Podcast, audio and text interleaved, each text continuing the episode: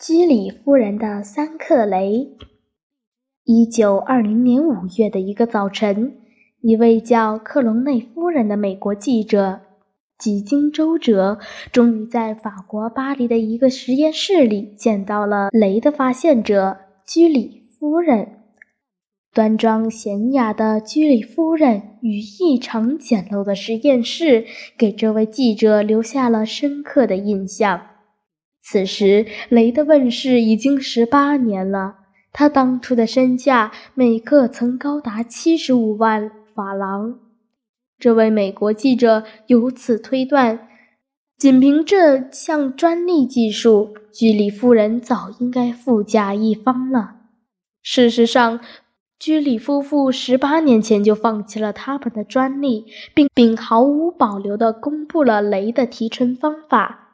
居里夫人的解释异常平淡：没有人应该因雷而致富，它是属于全人类的。麦隆内科人困惑而不解地问：“难道这个世界上就没有你想要的东西吗？”“有一克雷，以便我的研究。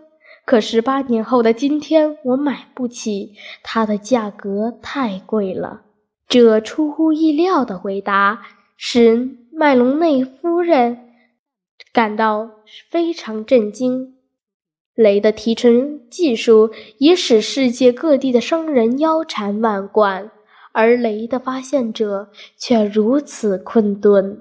他立即飞回了美国，等打听到当时一克雷在美国的市价是十万美元，便先找了个找了十个。女百万富翁以为同是女人又有钱，他们肯定会解囊相助的。万万没想到，都碰了壁。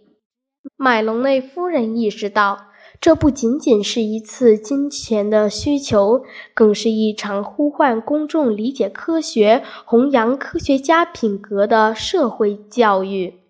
于是，于是她在全美妇女中奔走宣传，最终获得成功。一九二一年五月二十日，美国总统将公众捐献的一克雷赠予居里夫人。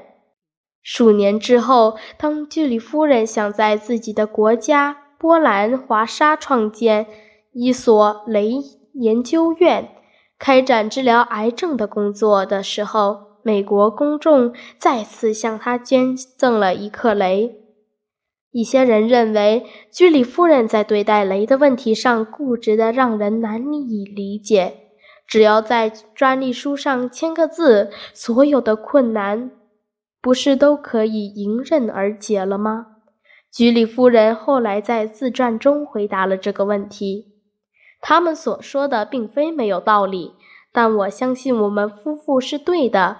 人类需要勇于见识的人。